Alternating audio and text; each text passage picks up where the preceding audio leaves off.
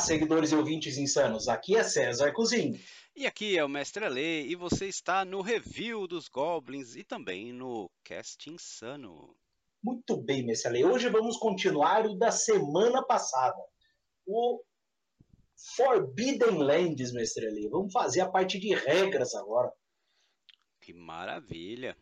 Livro Olha do aí. jogador. Exato. E para quem não viu, o livro do Guia do Mestre, vou deixar um card aqui em cima. Aí você acompanha que a gente fala do lore, de tudo que acontece do auxílio ao mestre, e aqui a gente vai falar um pouquinho de regra e diferenciais. Vai mostrar deste... o livro? Vou, mestre, vou. Ainda bem que você me lembrou, que eu vou tirar aqui da. Ó. Manual do jogador, com aquela capinha que eu já dei minha opinião no vídeo passado, não vou me repetir aqui. Mas é deste aqui, porque na outra semana nós falamos deste cara aqui, que é o guia do mestre. Então hoje a gente vai dar continuidade. Não vou falar ficha técnica, tá tudo no, no, card anterior que eu já falei, tá tudo certinho. Mas não podemos começar, mas ele sem pedir aquela curtidinha marota. É ou não é? Verdade. Outra coisa também que a gente não está pedindo, mas ajuda também bastante. Ah, ixi. Ajuda bastante se você quiser compartilhar o vídeo também, querido. Compartilhe o vídeo com a comunidade também, com seus grupos de WhatsApp. Com certeza algum vídeo vai ser legal para alguém nessa vida. Exatamente. A gente tem tantos vídeos de tantos gêneros, procurando atender todos os públicos aqui, todos os gostos de RPG. Então, compartilhe, espalhe a palavra insana pelas internetas da vida. E torne-se um seguidor, porque a nossa meta é hashtag 450 já estamos em 440, faltam 10 para a mini meta, e lembrando que quando chegar aos 500, eu que raspei o cabelo nos 400, o mestre Alê vai raspar algo do lado esquerdo do corpo dele uh, nos 500. Eu sugiro que ele faça tipo Scarface, metade de um, metade de outro. Tire a barba toda de um lado e a sobrancelha. Vai ficar bonito, mestre Alê. Aí a gente grava de um lado e de outro. Vai ser algo diferente na sociedade vai ser lindo e maravilhoso. Mestre sem mais delongas, só rapidamente aquele pensamento insano do dia.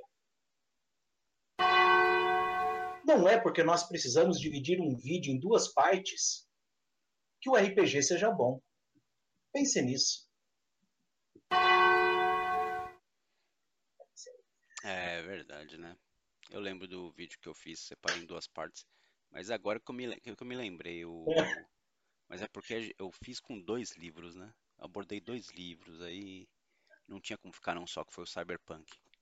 Não, mas nós fizemos mais duas partes. Nós fizemos o Falkenstein duas partes, nós fizemos D&D duas partes, nós fizemos o... Oh, meu Deus, aquele do Marcelo Teles em três partes, lembra? Uhum, Epifania. Epifania, é, enfim. Vamos ver o que vai dar. Mas, Ali, sem mais delongas, vamos lá. Pessoal, nós vamos falar então mais uma vez do manual do jogador. Então é o seguinte: primeira coisa que a gente vai trazer para vocês é que você joga basicamente com D6, tá?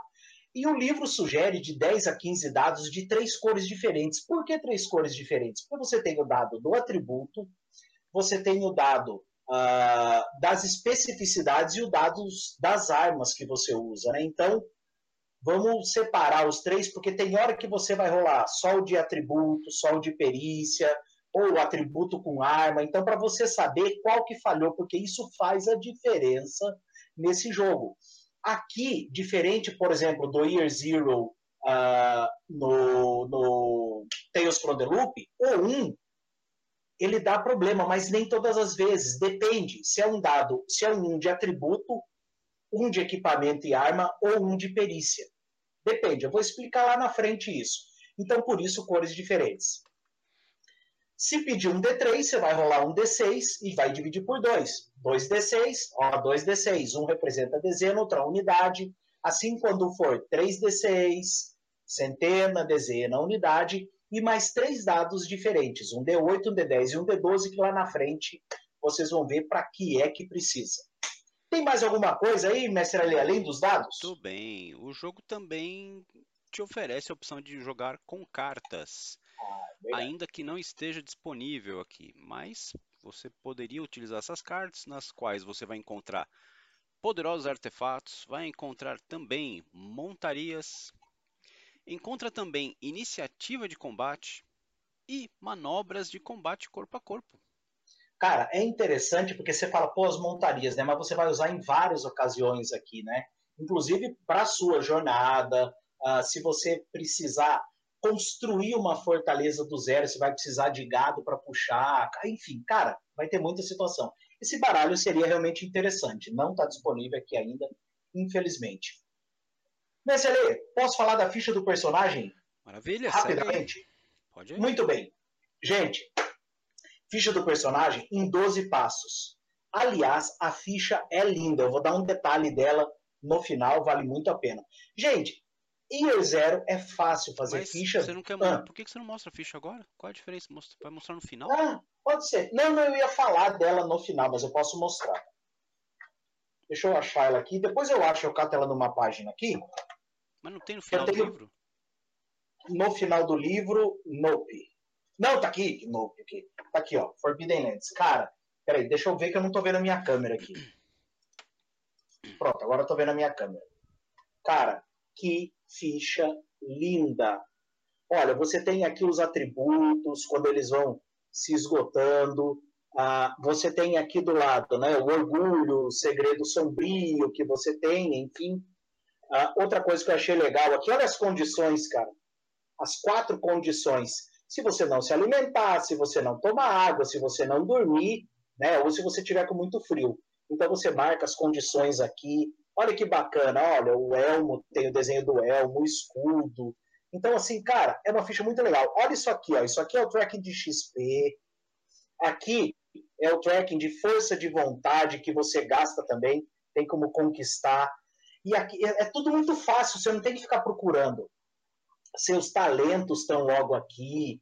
Cara, é tudo com desenho bonitinho, olha. Ó, equipamento é o martelo. Sabe, tá tudo muito fácil. Eu achei assim de um, de um, capricho muito bacana. E a próxima ficha aqui é quando você monta a fortaleza, que eu também nós vamos falar nesse vídeo aqui. Mas a ficha é muito bonita, muito icônica. Olha aqui os consumíveis, olha que legal, ó. Um franguinho, uma aguinha. Tem aqui também as flechas, olha, as tochas. Cara, é uma das fichas assim uh, mais fáceis de você encontrar o que você precisa. Não é uma ficha que você vai pegar, vai ter que somar um negócio, vai ver onde está equipamento, está misturado, tem muito texto. Aqui tem ícone que tem a ver e tem o um nome no ícone. Então, eu achei maravilhosa. Muito bonita. Mas vamos rapidinho. Assim como o Tales from Loop é muito fácil, uh, aqui também é. Então eu vou ser bem rápido aqui. Cara, você vai ter que escolher primeira coisa sua ascendência. Tem oito disponíveis humano, elfo, meio elfo, anão, halfling, lupino e goblin. O legal é que cada ascendência grava bem. Você que está me vendo e você que está me ouvindo. Cada ascendência tem um atributo-chave, um talento de ascendência e uma, e uma lista de profissões. Então, dependendo da sua ascendência, você já tem atributo escolhido, já tem talento e algumas profissões. Tá, algumas profissões. Então, o passo 2 é escolher efetivamente a profissão dentre as disponíveis, sabendo que um total é oito: caçador, druida, feiticeiro, ginete, guerreiro, ladino, mascate e menestrel. Lembrando, cada profissão que você escolher também tem atributo-chave, olha que legal. Tem perícias ligadas a ela, tem um orgulho da profissão, tem um segredo sombrio que ajuda o mestre, relacionamentos e equipamentos específicos da sua profissão. Então é fácil também. Cara, o ponto 3 é o que manda na sua ficha em tudo. Tudo depende dela. Idade. Assim como no Tails a idade também uh, interfere muito, aqui também. Então aqui você tem três faixas etárias: jovem, adulto e idoso. Simples assim. Por exemplo, uh, se você escolher ser jovem, você vai ter 15 pontos para gastar em atributo. Se você escolher ser um adulto, 14 pontos para gastar em atributo. Ou idoso, idoso 13 pontos para gastar em atributo. Então é muito simples. E no livro mostra as faixas etárias de cada um. Tá fácil. Bom, escolheu a idade, eu já falei, você vai ganhar ponto de atributo. Hora de gastar ponto no atributo. Quantos atributos são? Quatro. Força, agilidade, astúcia e empatia. Você vai ter que pôr valor entre 2 e 4. Ah, mas e naquele atributo-chave? Pode gastar 5. Ah, mas e se o meu atributo-chave da ascendência for o mesmo atributo-chave da profissão? Excelente. Aí você pode colocar até 6. Olha que legal. Então, você pode ter um super atributo aí, se os atributos chaves baterem de ascendência e de profissão.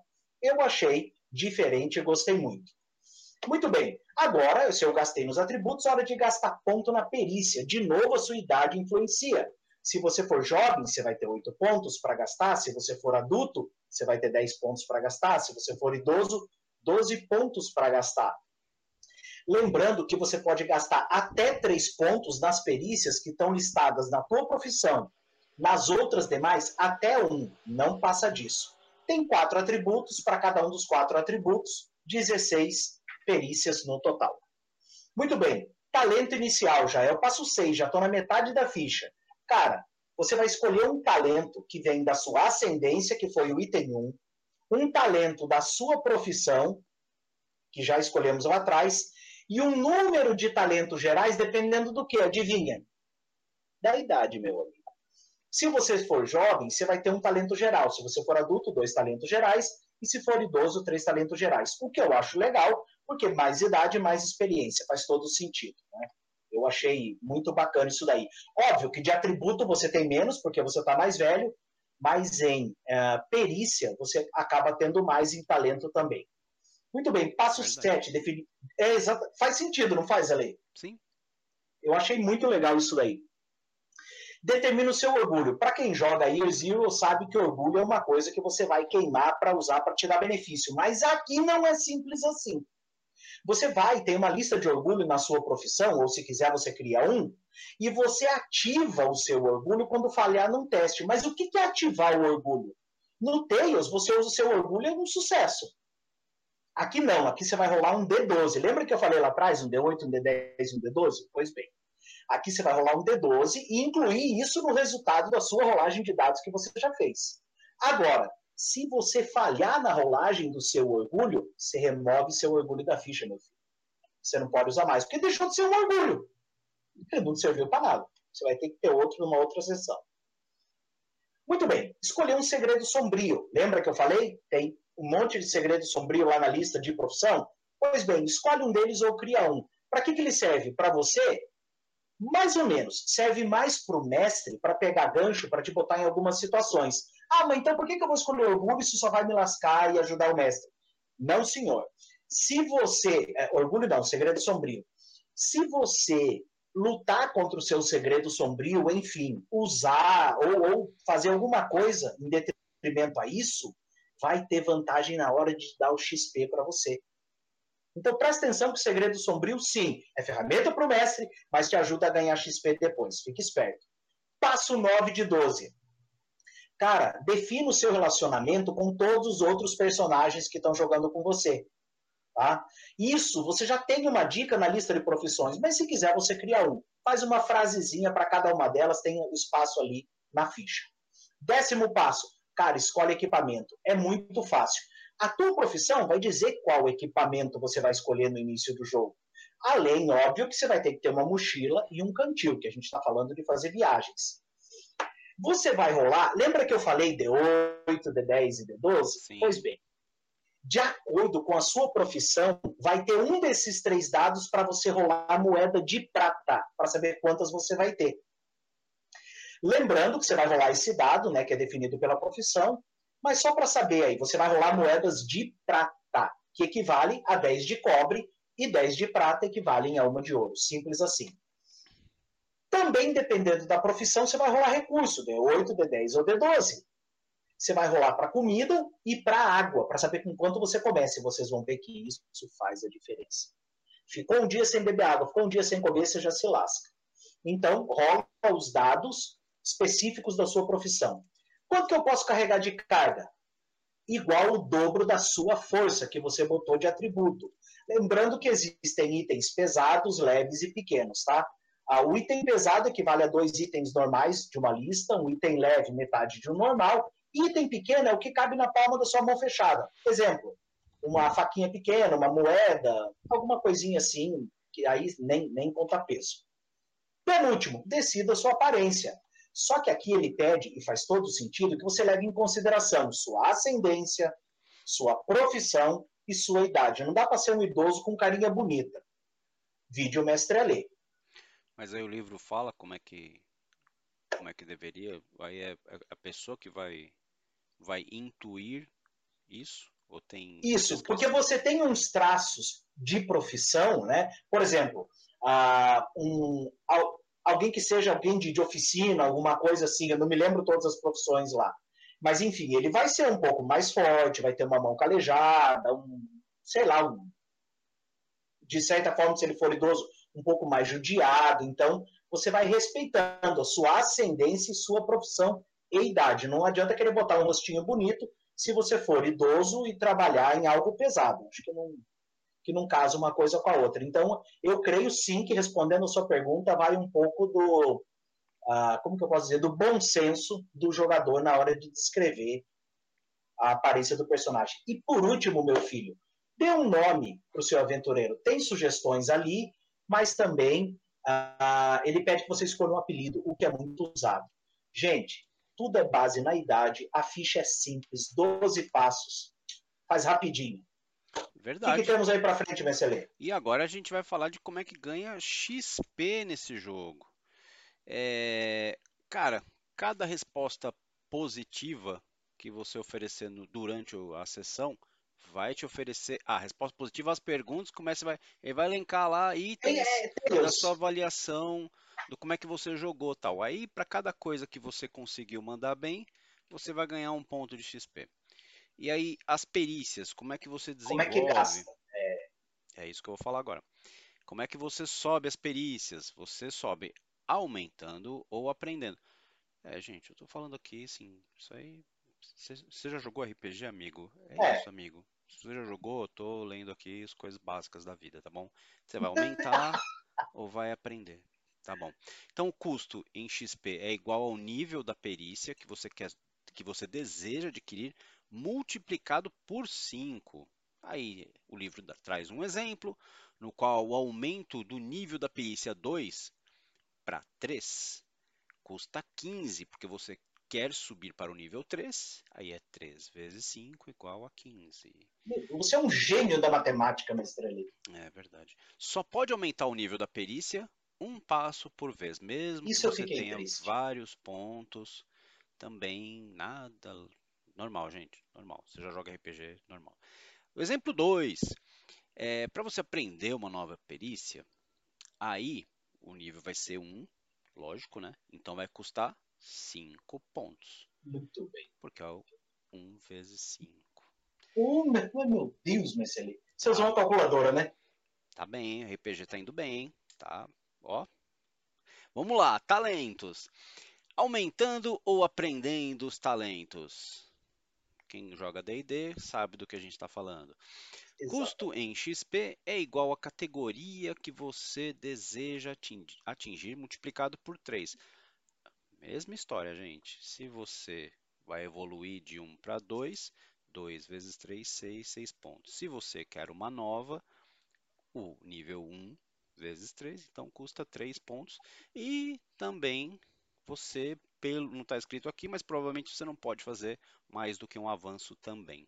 Engraçado que isso não está claro lá. Eu, eu, eu, até vasculhei e não encontrei isso em talento. Tá? No, uh, na perícia está claro, o livro fala, não pode aumentar mais do que um. Aqui não falou. Eu concordo com você. Presumo que sim. Tá.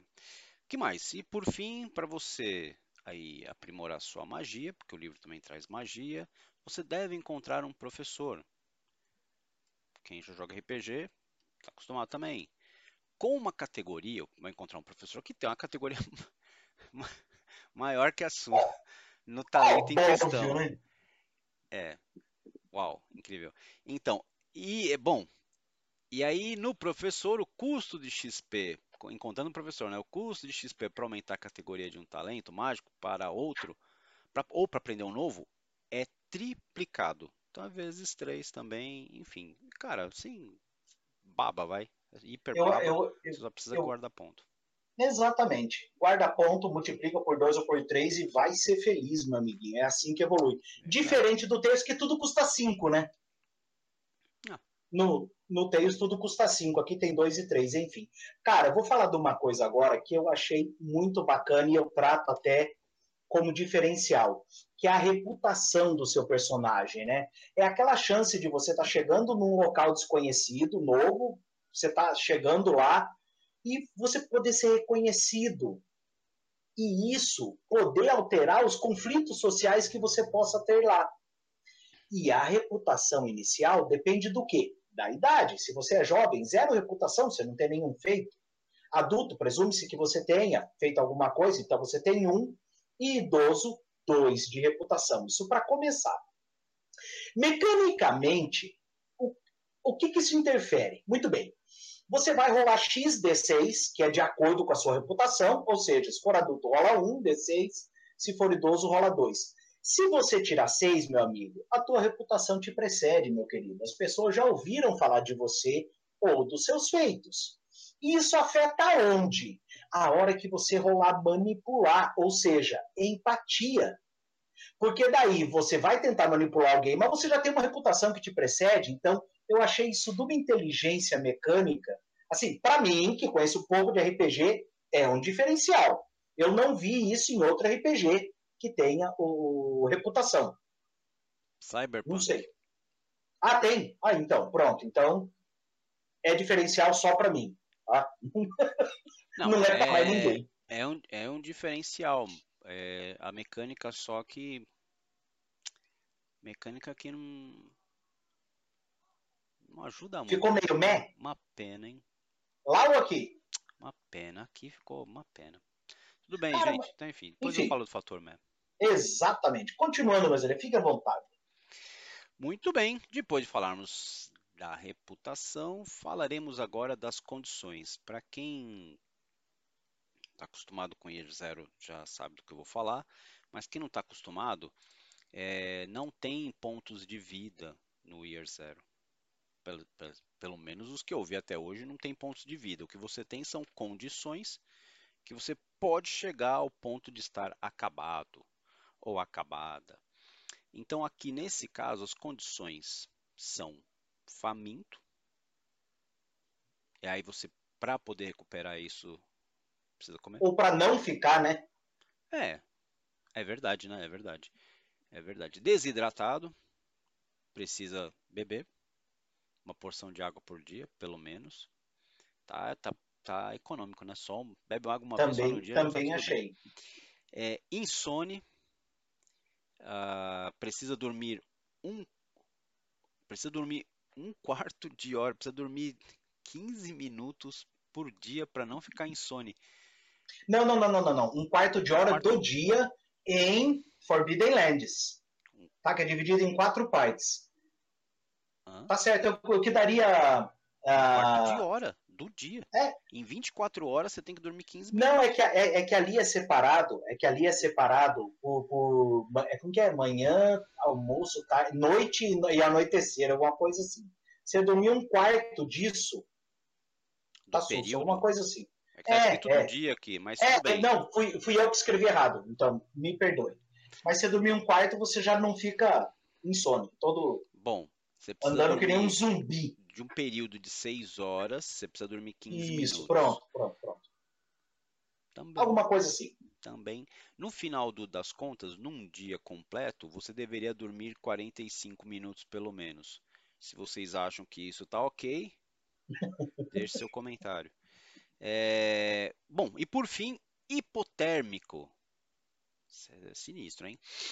quando há frio intenso, né? Então, a gente aí não tem jeito, né? Você tem que evitar o frio intenso. Mas Exatamente. se você não conseguir evitar, você vai ter que rolar resiliência uma vez ao dia. Falhou. Cara, exatamente. Assim, e eu achei bacana porque se você tiver para além disso, em um ambiente todo lascado de, de muito, muito frio, é uma rolagem dessa por hora é por hora que vai passando. É, é puxado. É, é puxado, puxado, é puxado. Essa, Bom, essas muito... condições são muito legais. Elas tentam reproduzir o efeito, elas tentam trazer realidade para o jogo. A forma, a regra, hum, pro meu gosto, não tá legal. Mas a- o fato de trazer é muito bom. É, e, e outra coisa que eu achei interessante aqui em condições, ali, é que, diferente de Tails, que se você forçar a rolagem você já ganha uma condição, aqui não. Né? Aqui você ganha se realmente você se lascar por aquilo. Se você. Aí você já tá É. avançando nas regras aí, né?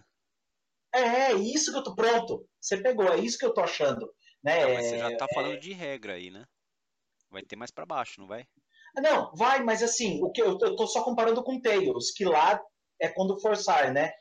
Em Sim. Tails. Pra. E aqui não, aqui não, tem não, isso. Não, não, Você pode. Não, não, não, não. Você pode cair e se machucar. Não, Você pode poder assustado. pode, mas o que eu tô dizendo é que não ganha É essa igual. condição aqui. Não, é fa- igual. É igual assim. É que lá no. A gente tá falando de regra no lugar errado aqui, mas tudo bem. Tá. Mas vamos, vamos falar aqui. Começou, vamos até o fim. Não, lá, você- o que você não tem é uma regra para evitar ficar nesta condição. Não tem regra para você evitar ficar machucado e Entendi, entendi, entendi. Aí você tá certo. tem um, Entendi. um lance ali que você precisa. Aqui tem. Aqui você come comida toma água, resolve tua Aqui vida. você é obrigado a fazer essas coisas, mas porque você está no ambiente extremo, a regra está indo de encontro ao jogo. Mas o que eu quis dizer é que lá a condição ela é iniciada se você forçar a rolagem. Aqui a condição é Não, iniciada se você não César. fazer uma ação. Não, César. Lá você, além de você ganhar a condição porque você está fazendo, está forçando uma rolagem, você também pode ganhar uma condição simplesmente porque você fez algo que gerou isso. Caiu da Ah, não. árvore, falhou no teste, caiu, se machucou, tá machucado?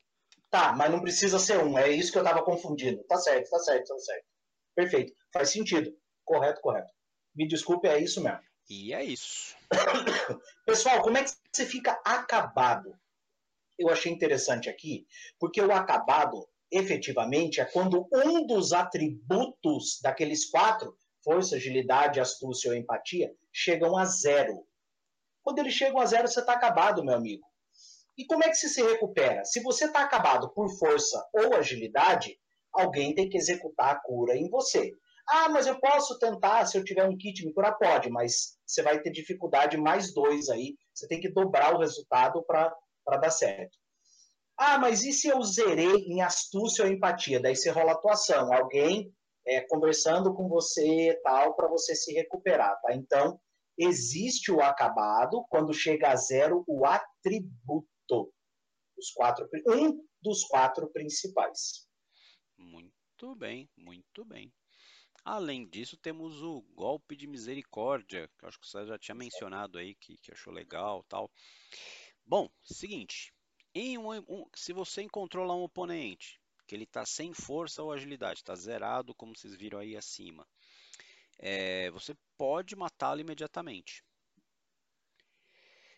É, Nesse mas olha a condição. Nesse caso, você tem que falhar em uma rolagem de empatia. Ah, tá, tá óbvio pra vocês, né, gente? Por que, que tem que falhar É. no- na empatia, né, gente? Se você não entendeu, leia o livro. É, também precisa gastar um ponto de força de vontade. Tem que estar com vontade de matar o cara. Eu acho, aí eu acho, ok. Aí eu acho que não- jogo de sobrevivência isso aí não tem fa- fantasia, fantasia medieval. O cara, todo mundo, o mundo tá acabando Lutando, e tá é. todo mundo com um senso de, de, de humanidade, eu não sei. Bem, enfim. Também você sofre um ponto de dano e empatia por ter feito isso. Exatamente. É, aí.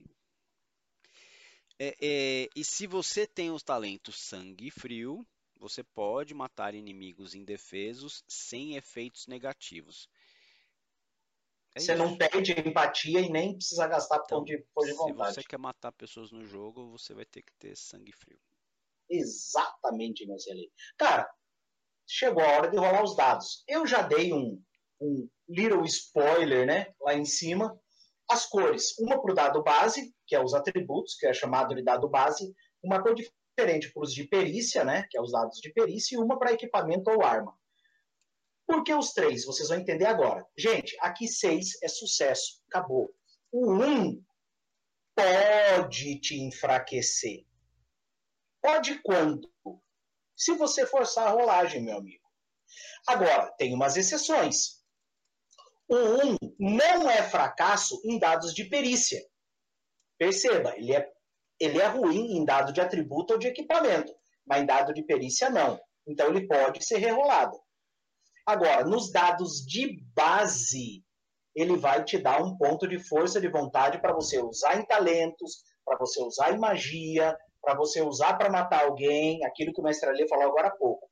É o PFV, ponto de força de vontade. Tá? Então, o 1 nem sempre te enfraquece.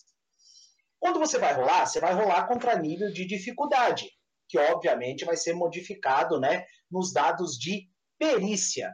Se for uma coisa muito simples, pô, você ganha até mais 3. Uma coisa simples, mais 2, fácil, mais 1.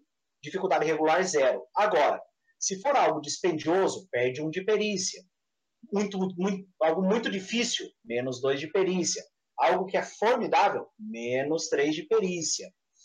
Lembrando que se você, na sua aventura, achar algum artefato e quiser utilizá-lo, todo resultado 6 ou mais conta como sucesso. Como assim 6 ou mais? Pois bem, porque tem artefatos poderosos, que são usados dados D8, artefatos épicos, que são dados D10, e artefatos lendários que usam o dado D12. Então vocês entenderam agora porque que lá no começo, que além daquele monte de D6, eu falei D8, D10 e D12.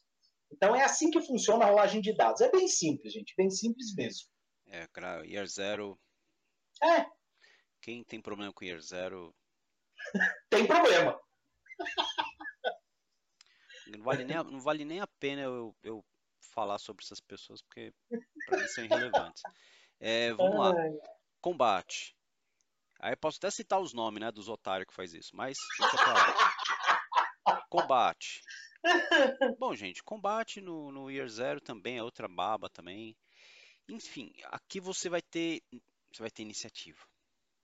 E aí você vai usar cartas de 1 a 10. Você vai receber uma carta para cada jogador e NPC. E aí a ordem para definir quem vem primeiro e segundo é crescente. Então, né, do mais baixo para o mais alto. Se for um ataque surpresa, a pessoa em questão vai pegar duas cartas e vai escolher aquela que, lógico, for menor para ajudar. Você pode trocar de ordem com o inimigo pela ação fintar. Dá um olé, mestre ali, um olé. É. Olha que beleza. Alguns talentos podem mudar a ordem da iniciativa. Cara, é uma tentativa de mitigar, mas eu confesso a você que não me agradou. Isso daí. É, pois é. Basicamente, então, no combate, como é que vai rolar? Você vai falar quais ações você quer realizar. No seu turno, você pode ex executar. Ai, meu Deus do céu. Começou, aquele que você não gosta. Uma ação lenta e uma ação rápida, ou, umas, ou duas ações rápidas. Cara, sim. Quando as pessoas colocam essas regras nos jogos, elas estão falando, ó, não me compre, compre D&D. Porque, cara, pra que, que eu vou ficar perdendo tempo com isso, cara? Se o D&D é muito mais bonito, tem um monte de livro, pra que, que o cara faz isso, cara? Faz um negócio diferente. Aí, o que, que ele faz diferente? Põe carta. É, a carta eu vou também falar, não, não cara, curti. Parabéns. Olha, Suécia, vocês conseguiram, conseguiram arrumar um RPG bom. E vamos lá, tipos de ações no combate. Tem as lentas, que normalmente consiste em rolar uma perícia. Aí você vai lá, vai depender do tipo de ataque que você vai usar. E tem a ação rápida, que nem sempre requer uma rolagem de dados. É, algumas ações vão dar aos oponentes oportunidade de, rea de, de realizar ações reativas, ou esquivar, ou bloquear. É, normal também. Ataque de oportunidade. A alegria aí, Ale. Vamos os exemplos aí, vamos exemplos de ações, gente. Tá tudo no livro, tá? A gente tá pegando ali, tá lá no livro, aí você pode conferir também. Então, ação lenta. Você tem uma ação, por exemplo, chamada estocar, e aí tem pré-requisito para algumas ações, tá? Então você vai precisar de uma arma pontiaguda. Nossa.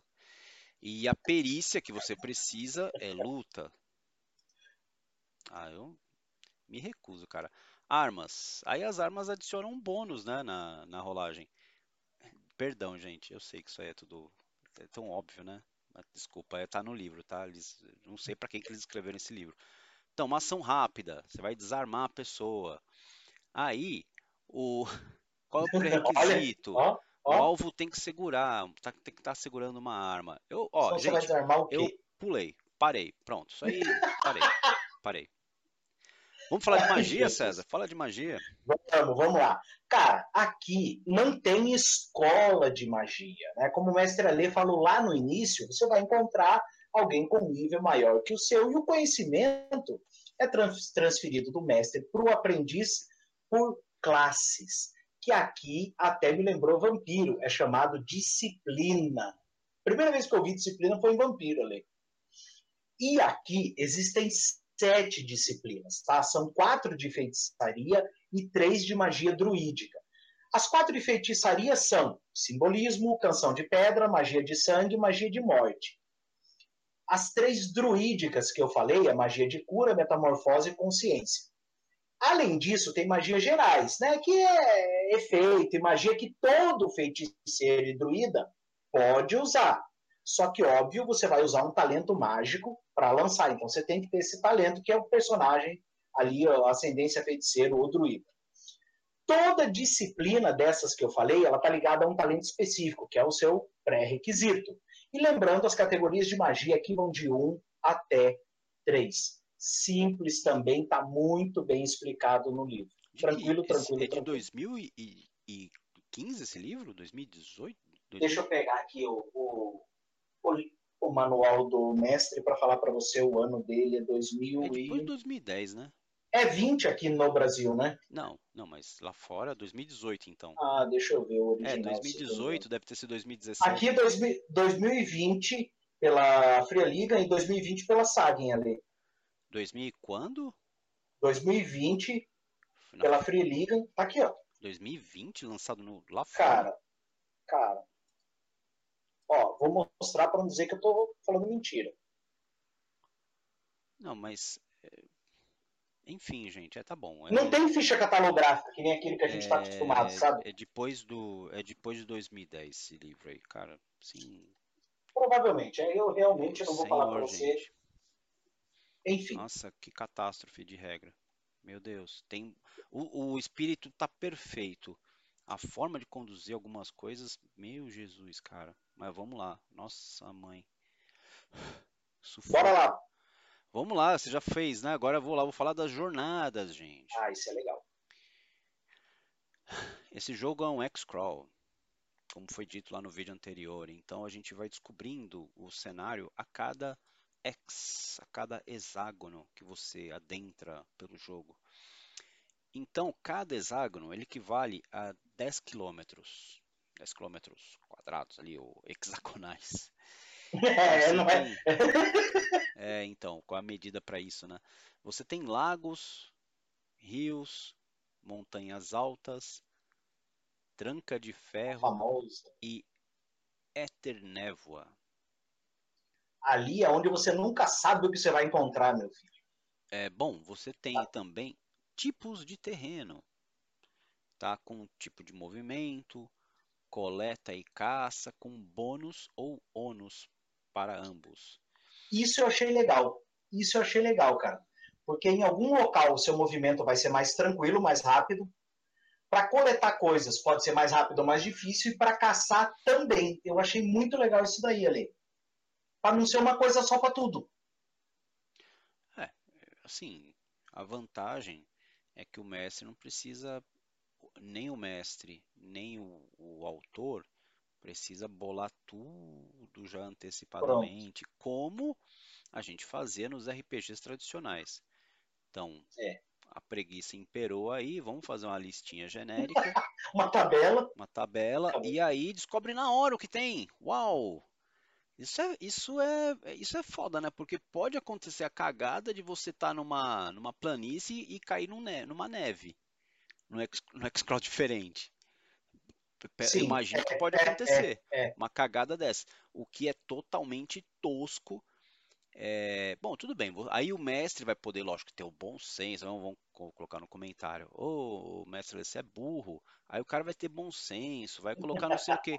Cara, se, eu, se o, o bosta do mestre tem que fazer isso, tem que ficar ajustando, então a regra está quebrada.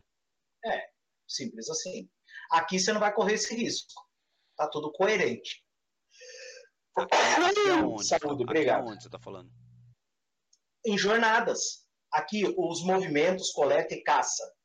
Esse, ele já está específico, você não vai cair uma coisa muito doida em não, um terreno. Não, não, dentro do terreno, mas você pode sair de uma planície e cair numa montanha alta? Ah, depende de onde você estiver andando aqui, ó. Ó, isso aqui tá bem claro aqui, ó. Tem os terrenos e tá aqui, ó. Você sabe para onde tá você vai. desenhado, então. Então já tá. É. Não tem erro. Então não é. Então é, é um X-crawl. É um, é um X-crawl ajustado. Do bem, do bem, do bem, mestre. Beleza.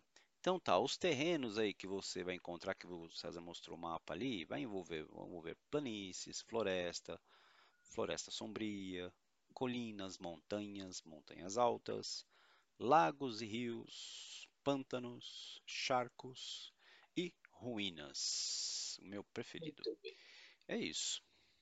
Cara, é, assim, uma coisa que depois eu vou falar no meu fator Mé, é, é um pouco sobre a fortaleza, que é o que eu vou falar agora, né? Qual a utilidade? Por que, que você está desbravando um local e vai fazer uma fortaleza? Cara, vamos imaginar que você acumulou muito tesouro, uma quantia significativa que não está mais tá te prejudicando na sua carga, está te prejudicando uh, no seu movimento, o pessoal está te perseguindo muito, enfim. Eles dizem para você fazer uma fortaleza para isso. Um local que você descanse entre as jornadas, para que você possa reparar equipamento, construir novos itens, enfim, conseguir serviçais para trabalhar para você. Essa é a utilidade. Qual a desvantagem? Ela vai atrair atenção indesejada. Ponto. E não dá para deixar tua fortaleza sozinha, senão vão saquear da mesma forma. Que condições eu preciso ter para ter uma fortaleza? Primeiro, tem duas. Você pegar algo previamente pronto ou construir do zero. Previamente pronto, saqueou lá um castelo ou uma masmorra, desde que você tenha deixado aquele hexágono que tem a masmorra ou o castelo limpo de inimigo e monstro durante a aventura, dá para você fazer disso sua fortaleza. O que eu não achei o um nome legal ali. Você saqueia uma masmorra. E aquela mas, uma masmorra vira fortaleza, eu não achei legal. Castelo ainda vai lá. Mas vamos lá. É que você. É... é... que. É que aí que você vai pegar o stronghold. A ideia da. que a gente traduz para fortaleza é um local que as pessoas não conseguem entrar. É um, né, uma fortificação. Pode. É, tá. Nesse aspecto, de repente, a masmorra é melhor guardada do que um castelo, por exemplo. Sem dúvida, ainda, ainda se melhor se tiver só uma entrada, né? É, então. É.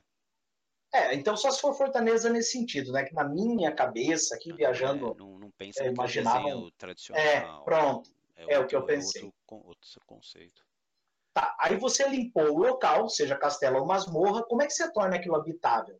Cara, vai levar no mínimo um dia, né? Ou dois quartos de dia, e você vai ter que ter uma rolagem bem sucedida de artesanato para tornar aquilo habitável, né? E obviamente apenas uma pessoa pode fazer a rolagem. Outras podem ajudar? Pode, como o Tails normal. Agora, se tua rolagem falhar, a tua localização ela vai ter algum tipo de defeito, que você vai rolar em uma tabela para ver qual defeito aquela fortaleza tem. Aí cabe a você. você... Tá... Você está falando aí, né, já que o vídeo é didático aí para as pessoas que nunca jogaram, é, as pessoas não jogaram Tails. Como assim a outra pessoa ajuda e pode ajudar? O que, que significa isso? Sim, se a pessoa falar que vai colaborar com você, assim como em Tails, é, é como se for uma ação conjunta em que eles também vão te ajudar na rolagem de dados, cedendo dados. Então, isso te ajuda. É, Se a rolagem falhar, voltando um pouco, a tua localização, a tua fortaleza vai ter um defeito que vai ser definido qual o defeito através de uma tabela. Aí você vai ter que decidir se você quer ficar naquele local com aquele defeito, aceita sobreviver com ele, dá para continuar com o defeito ou abandonar. Ou seja, você perdeu tempo de limpar o local, perdeu tempo de rolar artesanato e ainda assim vai ter que abandonar. Enfim. Ah, não quero fortaleza, é, não quero de masmorra nem de castelo, quero fazer do zero. Boa sorte, meu amigo. Dá para fazer. Só que aí você precisa de matéria-prima, mão de obra e tudo mais. E talento para isso, de construção. Isso tem construções das mais simples, que levam uma semana até 10 anos, no caso de palácio. Então, se você for fazer uma campanha extremamente longa, aí fique à vontade para construir o seu palácio. Depois eu falo minha opinião sobre Fortaleza, mas é assim que funciona e para isso que ela serve. Beleza. Bom, para fechar aí nosso, nosso resumão do livro, agora é a hora dos equipamentos. E no livro você tem de tudo, inclusive animais e matérias-primas para construção de fortalezas. Olha que legal. Você tem uma tabela de, da casa de construção. Cara, exato. Materiais de construção, mestre ali. Olha que beleza. Você tem lá uma casa de material de construção. Cara, eu, eu achei interessante aí. É, uma outra coisa, eu não me lembro se no D&D tinha isso, mas tinha muita coisa, cara, que assim, vem da minha ignorância RPGística, mas tinha um monte de arma que eu não sabia o desenho dela, eu não imaginava, uma cimitarra. Eu não sabia que porra cimitarra. No livro mostra uma por uma, mas isso é bobeira minha, tá? Mas no livro mostra todas, assim, sabe? Eu achei muito legal. Ah, as coisas estão ali, tem um porquê de estar ali. Os animais, você vai ver um boi, você vai ver um cavalo. Você entende que é que você precisa daquilo, né? Para é. você construir. Então eu achei bacana, uma lista justa. Falando dos anos 90, não ter a imagem é uma coisa pavorosa, estragava muito da experiência. Falando em 2022, não precisa ter desenho nenhum, porque Óbvio, cara, se você for mais ou menos ligeiro, você vai no Google, como eu fui, para descobrir o que, que era um pike, o que, que era uma, um jave, uma javelin. E aí você descobre o que é. E, e muito melhor você ver uma foto, você vê uma imagem bonita, mas não um desenho, mais ou menos. Cara, eu juro a você que eu concordo. Não, se eu discordasse, eu seria um jumento. Mas você tem isso no livro, se você está em um evento, você está ali desconectado, você não quer conectar, você quer só jogar, ficar offline, que é a ideia. Pô, no livro T, para mim, César Cozin, eu achei legal. Conta como ponto positivo. Enfim. Mas entendo o seu lado e concordo. Dá um Google já era. Mas falando em gostar e não gostar, gosto e desgosto, chegou a hora do fator UAU e do fator memes ali. Chegou aquela hora que todo é mundo hora. espera de destilarmos o nosso veneno. Mas, Ele, comece os trabalhos, please. Vamos lá, então, vamos falar do fator uau do que eu vi no livro. Eu gostei de verdade da ficha de personagem. Ela ajuda você a embarcar na história. Isso é importante. RPG é roleplay. Então as coisas precisam caminhar na direção do, da personificação, de você se ver naquele cenário. A ficha ajuda nisso. Então, parabéns para Free League que fez essa ficha aí, show de bola. E eu gostei, gostei do conceito de fortaleza. Gostei do conceito, eu não, eu não gostava. Agora que conheci, gostei. É impressionante o porquê do. Eu vou falar para quem já joga Forbidden, a pessoa vai falar assim, ô, oh, é, é para isso que serve, né? Porque a ideia é que você está desbravando um lugar. E pelo que eu vi lá, o, o Havenland, Haven, tá corvi, tá, traduzir, cara. Corvandor, Corvandor, Corvandor. Traduziram, cara, traduziram. O nome, o nome real é Haven, Havenland, uma coisa assim. Porra, para que que traduziram? Não entendo. Não entendo para que que traduzem. Besteira. É... Bom, enfim. Cara, é, o território é enorme cada hexágono daquele mapa tem 10 quilômetros. Você está percorrendo isso a pé. Às via, vezes. Via de regra a pé. Via de é. regra é. a pé. É muito fácil você. eu não sei se você tem lugar para passar. Os, a galera deixou comentário no, no vídeo passado que tem alguns espaços que os elfos criaram, conseguiram ali para você poder passar. Eu não acho que é um negócio tranquilo para você ir a cavalo. É, não sei, enfim. Mas mesmo que você esteja a cavalo, não é, não é de se assustar. De, não, não é uma ideia sinistra, perversa, imaginar que você vai perder o cavalo por conta de algum ataque ou algo do gênero. É. É, então é muito fácil você ter que percorrer distâncias gigantescas é, a pé ou mesmo a cavalo que seja. Aí é mais uma boca que tem que ser alimentada e tem que beber também. E, e você tem que ir e voltar. Então imagina você ir e voltar, porra, 20 quilômetros num dia. Cara, é, é destruidor. Então, se você tem a chance de criar uma base no meio do cenário, você quando você cria a base, você aumenta a sua área de, de atuação. De alcance, de atuação, de alcance. exatamente. E, enfim, eu tô para quem já joga, para quem gosta do, do Forbidden Lands, o que eu estou falando é a mais pura essência do nada. Todo mundo já falou, cara, né, surpreendeu zero pessoas. Para você que nunca jogou aí, tá curioso, então, sim, ok, vai dar um trabalho. É que o que acontece? As pessoas, do jeito que elas ficam falando no, nos grupos aí de Fortaleza e tudo mais, dá a impressão que você está brincando de casinha. É, é, era a sua opinião antiga. Dá a impressão que você está brincando de casinha. E aí, isso quebra a mística do, do jogo. Mas agora, entendendo que é um jogo de sobrevivência, se fosse num apocalipse, apocalipse zumbi, essa fortaleza seria facilmente trocada por um mercadinho. Pronto. É, enfim, mas é isso. Então, para mim, os dois fatores, o ficha do personagem e o conceito de fortaleza eu vivi para ver você gostar de Fortaleza e Forbidden Lands, mestre ali, tá vendo? É legal, legal. Que bom, que bom, mestre ali. Muito bem. Pessoal, o que, que eu gostei? Eu gostei de bastante coisa.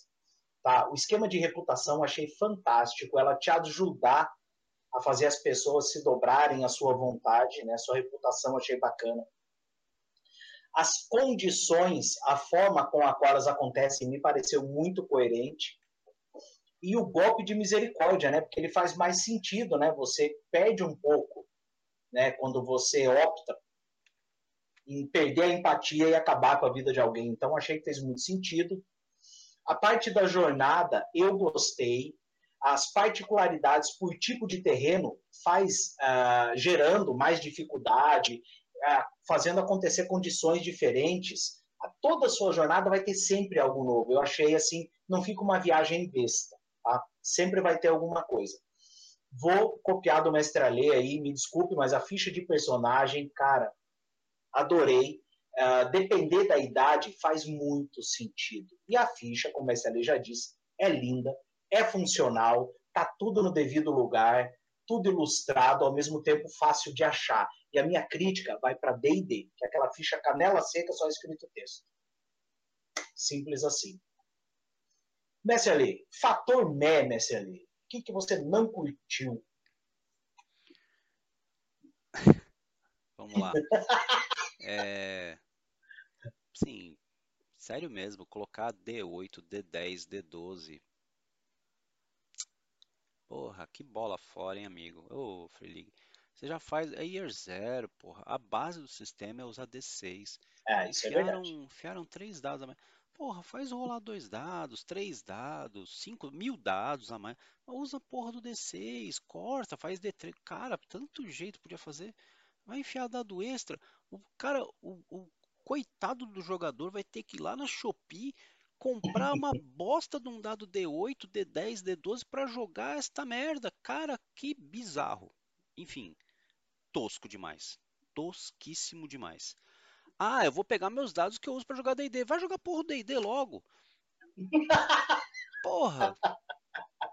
Cara, estúpido, muito estúpido. Seguinte, é... e aí então D6 deixaria, pô, meu, quem joga, quem joga Things from the Flood, Tales from the Loop, sabe do que eu tô falando? Ou mesmo Alien, esses outros jogos, só usa Mutante, D6. qualquer coisa. Vai suave, meu, vai rápido, o negócio vai fluido. Não vou comentar a história dos dados das cores. Tá bom, é um flavor ali, tá. Dificulta mais o jogo. Tá bom, vamos lá, deixa, vai, tudo bem, vai, paciência, paciência, isso aí também, qualquer um pode comentar também que acha isso uma excrescência e, e eu não vou discordar da pessoa. que mais? Uh, para mim, a regra de golpe de misericórdia não está de acordo com a temática do jogo. É um jogo de sobrevivência, é um jogo que é,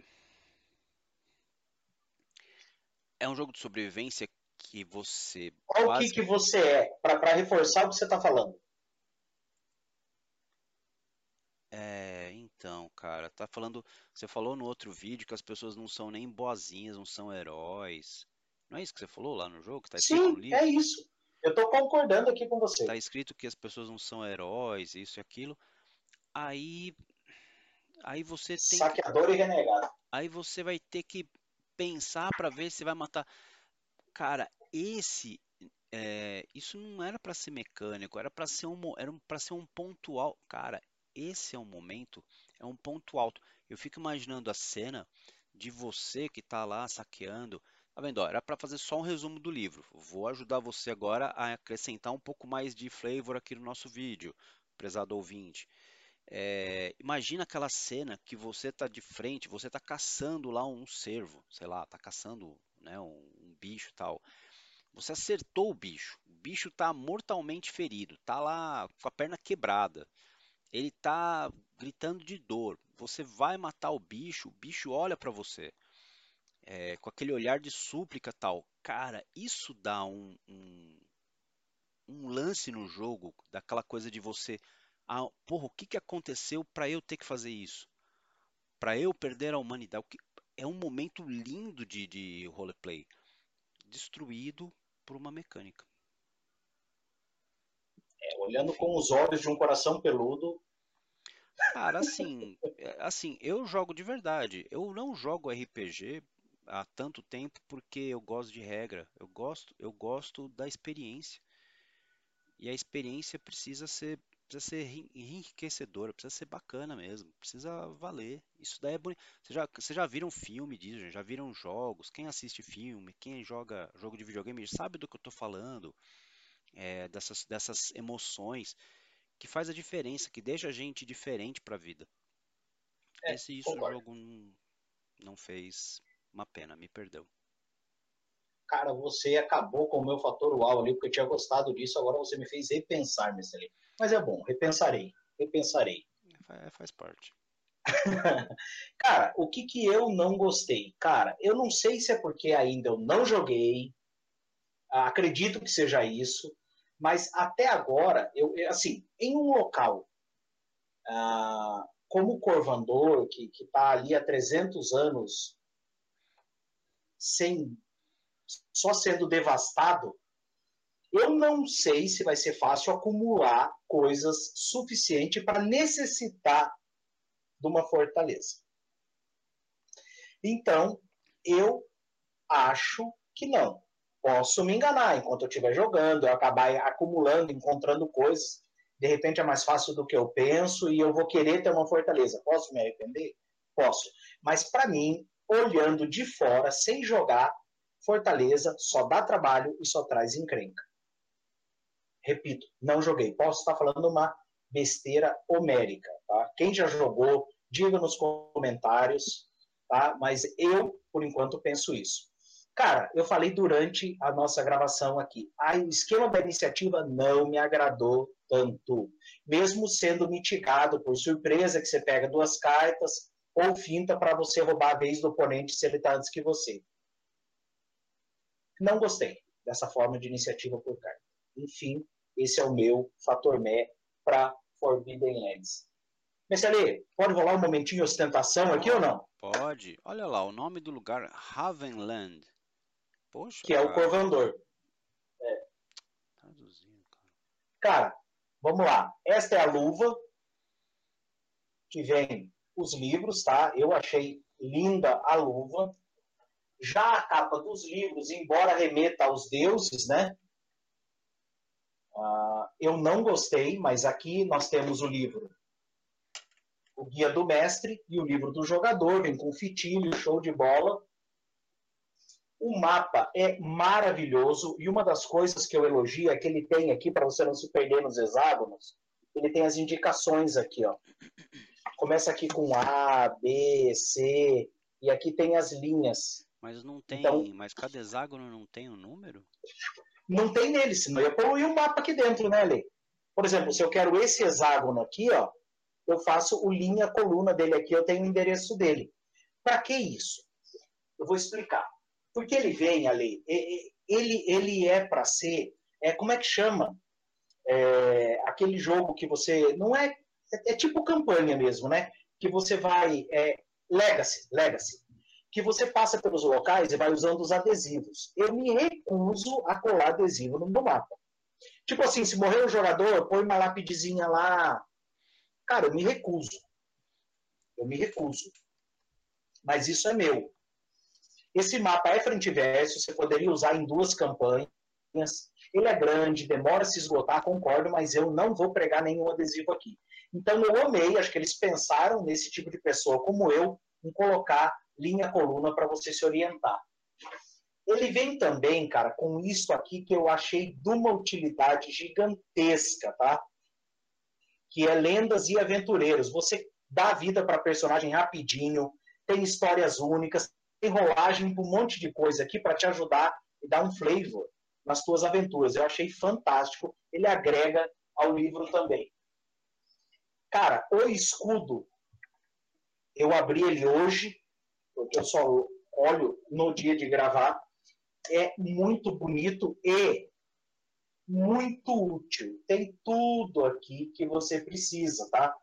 As famosas ditas ações lentas e rápidas que o mestre Alê falou, qual perícia usa, para saber o que rolar rapidinho, quais são as perícias, categorias de distância, ataque de disparo, de defesa, conflitos sociais, armas de distância, armas corpo a corpo, tem tudo, cara, tudo, tudo, tudo. E é grosso esse escudo, velho, ó. Cara, material muito bacana. Gostei. Gostei, gostei, gostei. Valeu, para mim valeu a pena, tá? Eu confesso a vocês que a primeira vez que eu ouvi falar de Forbidden Lands, não falaram bem para mim. Uh, disseram que era um the Loop com muita regrinha. Uh, não é. Eu, particularmente, gostei. Gostei do material, gostei do lore. Achei o livro extremamente organizado.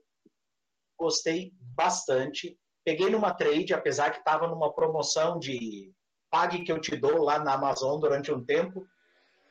É, não sei como ficou de graça tão, tão, tão barato assim, mas eu, eu achei que não ia valer patavinas nenhuma e cair do cavalo. Eu curti. Enfim, este foi Forbidden Lands, mestre Lê. Muito bem, as terras proibidas. Pessoal, mais nada a acrescentar depois dessa grata surpresa de minha parte. Hashtag quero jogar Forbidden Lands. Até já.